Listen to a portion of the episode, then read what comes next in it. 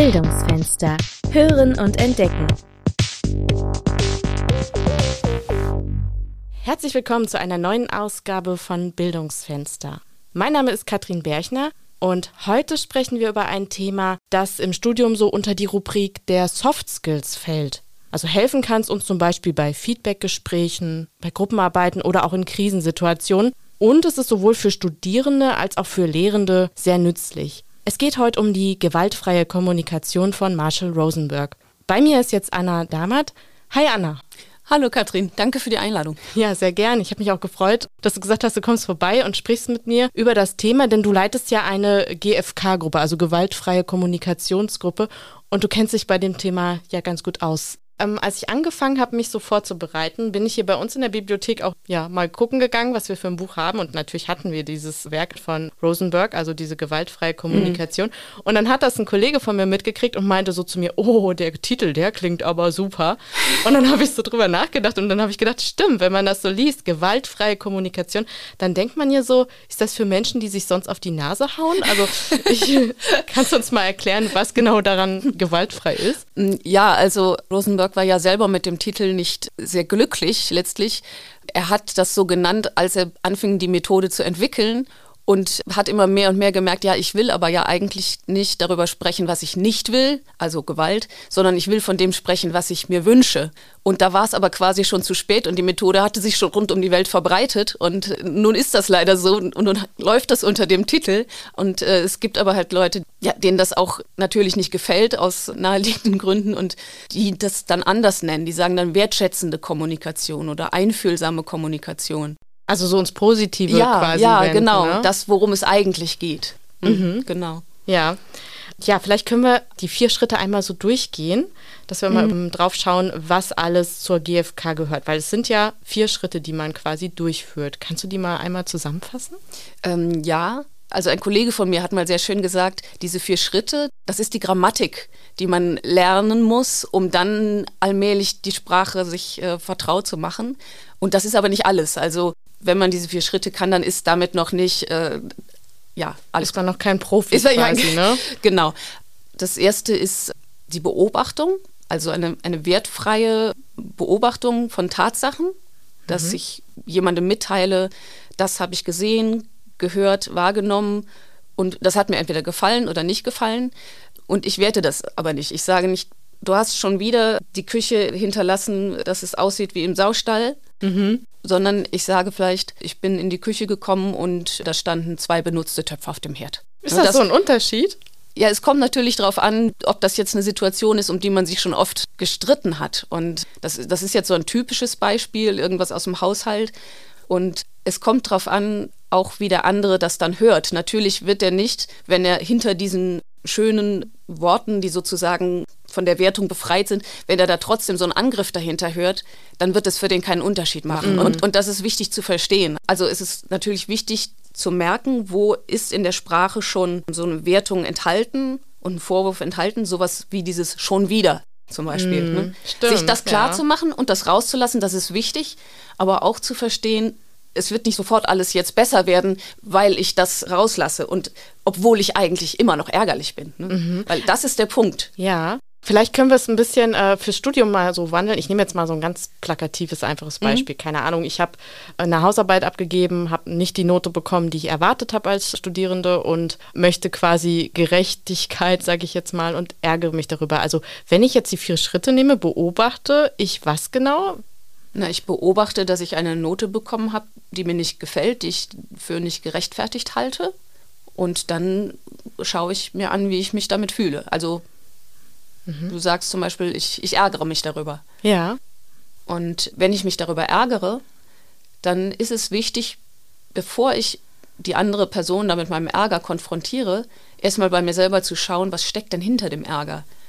Weil solange ich mich ärgere, wird es schwierig, zu dem anderen eine Verbindung aufzubauen. Und es geht ja immer um Verbindung zu mir selber und zu der anderen Person. Mhm. Es kann sein, dass ich vordergründig diese Hausarbeit äh, im Sinn habe und nicht die Verbindung ausgerechnet zu diesem Dozenten Mhm. Aber wenn ich mit dem wirklich mich darüber austauschen will, dann ist es wichtig, dass ich mich erst um meinen eigenen Ärger kümmere.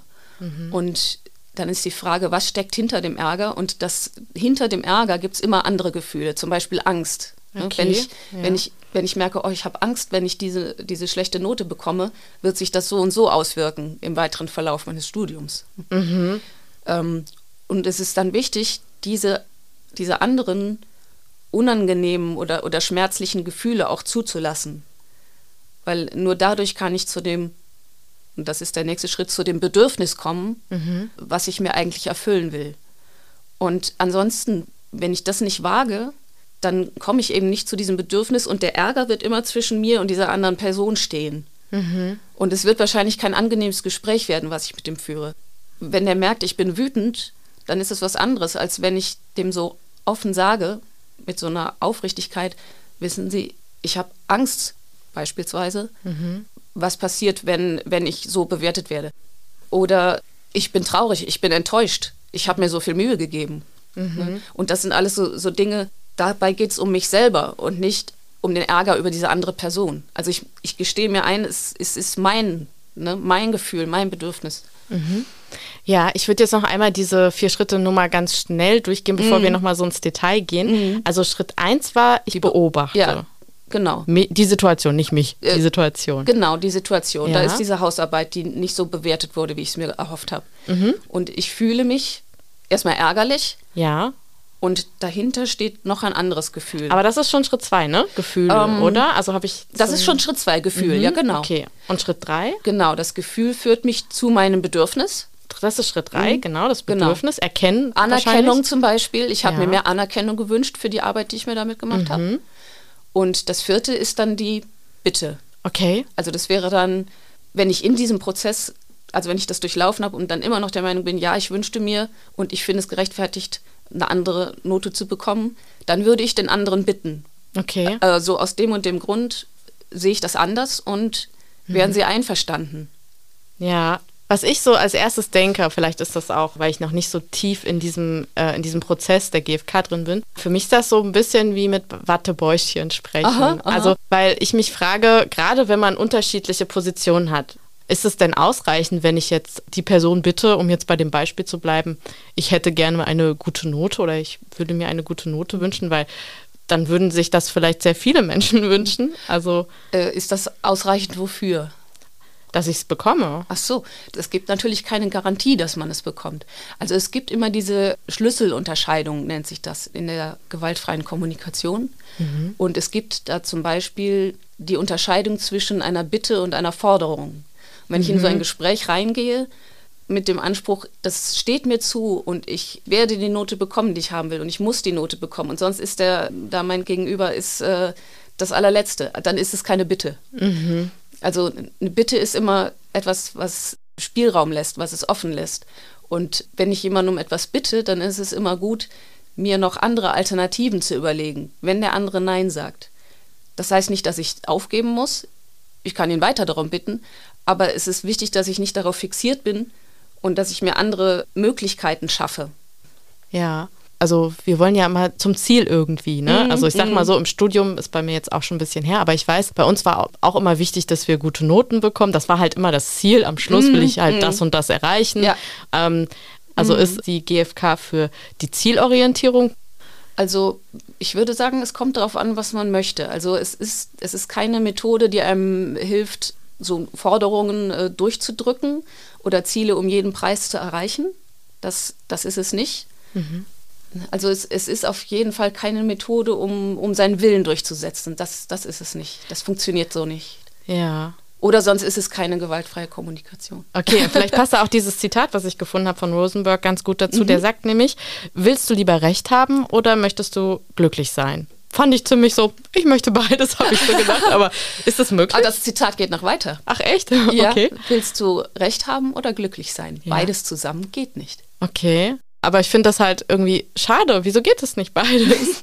Gut, also wenn man jetzt an eine Hausarbeit denkt, mhm. ähm, dann ist es natürlich schön, wenn der andere mir recht gibt und mir eine bessere Note gibt. Aber es geht ja bei diesem Zitat um Beziehungen und um Verbindungen. Mhm. Und wenn ich recht habe jetzt in einer Beziehung, die mir wichtig ist, in der Familie, mit einem Partner oder vielleicht auch mit einem Dozenten oder Schülern, Studierenden, mm, wenn ich mir das richtig überlege, dann möchte ich eigentlich nicht derjenige sein, der Recht hat und der andere hat Unrecht. Dann gibt es dieses Ungleichgewicht. Also dann stelle ich mich über den anderen.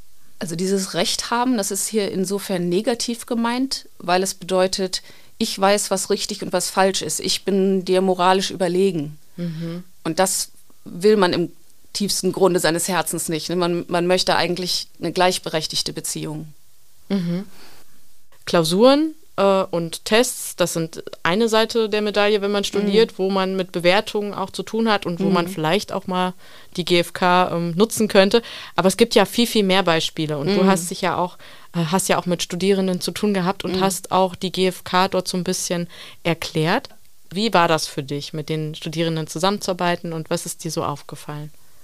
Ja, also ich hatte mich darauf vorbereitet, so ein Einführungsseminar zu geben, wo erstmal diese vier Schritte erklärt werden und wo man dann so ein bisschen äh, hier oder da in die Tiefe geht. Und war auch eigentlich darauf eingestellt, dass es jetzt so um hochschulrelevante Themen geht. Mhm. Und ja, ich, ich, war sehr beeindruckt gewesen, dass, dass die selber äh, das so gerne machen wollten, dass sie sich um einen Raum gekümmert haben. Und ja, und wo ich nicht mitgerechnet habe, war, dass die das so aufsaugen und, ja. und so schnell äh, lernen und begreifen, was das für eine für eine Relevanz hat für alle möglichen Lebensbereiche. Spannend, ja. Und dass die auch teilweise so richtig, richtig emotional geworden sind. Also da sind, äh, da sind auch Tränen geflossen und ich, also ich war einfach nur überwältigt und, und begeistert, wie, also wie schnell die gelernt haben. Das mhm. war toll. Ja. Und ich fand es dann sehr schade, dass ja durch Corona das erstmal so nicht mehr möglich war. Also für mich kommt das nicht in Frage, sowas online zu machen. Ich kann das einfach nicht gut genug und ich finde es auch ich kann es mir nicht gut vorstellen, sowas dann irgendwie mit diesem Abstand zu machen. Ich finde es toll, wenn jemand sowas anbietet, ähm, mhm. aber ich, ich habe es halt nicht getan. Und Lieber das Persönliche, ne? Ja, dass man sich ja. begegnet. Ja, mhm. ja das, ist, das ist mir so wichtig, ne? Also die, die Körpersprache dann von jemandem zu sehen, ne? Mhm. Oder die, die, die Mimik genau zu sehen. Ja, ja. Das kann ich gut mhm. verstehen, ja. Ja, weil das ist, ähm, das ist nicht einfach, ja, eine Art zu kommunizieren und zu sprechen, sondern es ist, es ist sowas ganzheitliches, sowas ganz äh, Spirituelles auch. Und mhm. ähm, ja. Was meinst du damit, wenn du sagst spirituell? Das heißt für mich, eingebunden zu sein in, in etwas Höheres. Also ja, dass ich nicht abgetrennt bin von anderen Menschen und, und vom Leben um mich herum, sondern dass ich ein, ein Teil davon bin, dazugehöre. Mhm. Und das begreift man, wenn man sich damit beschäftigt. Und das ist ja, das ist manchmal richtig überwältigend. Ähm, als ich so nach den vier Schritten gefragt habe, hast du auch nochmal herausgestellt, dass die vier Schritte aber eigentlich nicht das Ganze abbilden, mm, ne? sondern mm. dass es einfach wirklich nur eine Methode ist, das zu erlernen. Yeah. Und das ist auch was, was ich mich frage. Also, was würdest du Leuten raten, die sich mit dem Thema beschäftigen? Wie kann man diese Praxis oder diesen, ja, dieses Mindset quasi mm, entwickeln, dass man auch ähm, so kommuniziert letztendlich? Also, ähm, ich würde viel darüber lesen. Ich würde viele Seminare bei verschiedenen äh, Trainern und Trainerinnen besuchen. Das hast du auch, ne? Äh, Alles gemacht? Ja. Ja. mhm. ja. Und ich würde bei mir selbst anfangen und würde nicht drauf los, also jetzt in die Welt hinausgehen und die Leute ähm, mit diesen vier Schritten konfrontieren. Also wenn ich mhm. sehe, dass in der Küche zwei äh, benutzte Töpfe stehen, bin ich enttäuscht, weil ich mir gewünscht hätte, ähm, weil, weil ich heute Abend Erholung brauche und nicht spiele. Wie auch ja. immer. Ne, also ja, äh, das ist gruselig, ne, wenn die Leute sowas hören und wissen, oh Gott, der kommt aus diesem Seminar und jetzt redet der so. Genau. Ähm, das ist so auch meine, meine Überlegung gewesen, ja, wie man das, das unauffällig. ja, also ähm, wie gesagt, das, das Wichtige ist, dass man sich, wenn ich mich über jemand anderes ärgere, und das wird ja der Grund sein, warum ich etwas über Kommunikation lernen will, weil ich eine unbefriedigende Situation verändern möchte, mhm. dann ist es wichtig, dass ich erstmal bei mir selber schaue, okay, was habe ich denn beobachtet? Und was ist das Bedürfnis? Und gibt es wirklich nur diese eine Möglichkeit, das Bedürfnis zu erfüllen? Nein, bestimmt nicht. Es gibt ganz viele Möglichkeiten. Mhm. Ich kann mir das auf diese und diese und diese Weise erfüllen und der andere ist nicht dafür verantwortlich, dass ich das bekomme. Ja. Und sich das klar zu machen. Also das ist, glaube ich, am Anfang so eine Hauptschwierigkeit warum wäre es gut, dass jeder die gewaltfreie Kommunikation erlernt? Das Schöne ist für mich an der gewaltfreien Kommunikation, dass die eben uns nicht nur sagt, ja, sei lieb zu dir selbst, sondern es gibt eine ganz konkrete Anleitung dazu, wie ich das mache. Das ist unglaublich. Also es ist, wie gesagt, es ist etwas so sehr Spirituelles, aber auch so was Bodenständiges. Also ich kann genau erklären, wie ich das mache. Und ich kann es lernen, wie ich eben eine Sprache lerne. Und wenn ich lerne, mir selber zu verzeihen, wird es auch leichter, anderen zu verzeihen. Mhm. Ja, finde ich, find ich richtig schön. Und ich stelle aber auch fest, dass eigentlich, wenn man sich so anguckt mit diesen ganzen Bewertungen, also sei es durch Schule, durch Studium, dass unsere Gesellschaft eigentlich gar nicht dafür ausgelegt ist, so mm -mm. zu denken. Und, mm und, wir bewerten ja alles, ne? Mhm, ja. Also ich habe mich auch damit beschäftigt, weniger zu bewerten, aber es passiert irgendwie. Es ist so ein Mechanismus. Ja, natürlich. Wir, wir sind so geprägt. Das haben wir jahrelang so gelernt. Und das ist Meinst du, es ist ein gelerntes oder ist es etwas, was automatisch im Menschen steckt?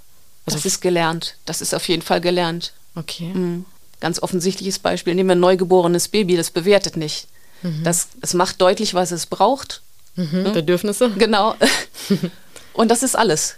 Also ja. es, ne, es, es nimmt Kontakt auf, es zeigt, was es braucht, aber es bewertet nicht.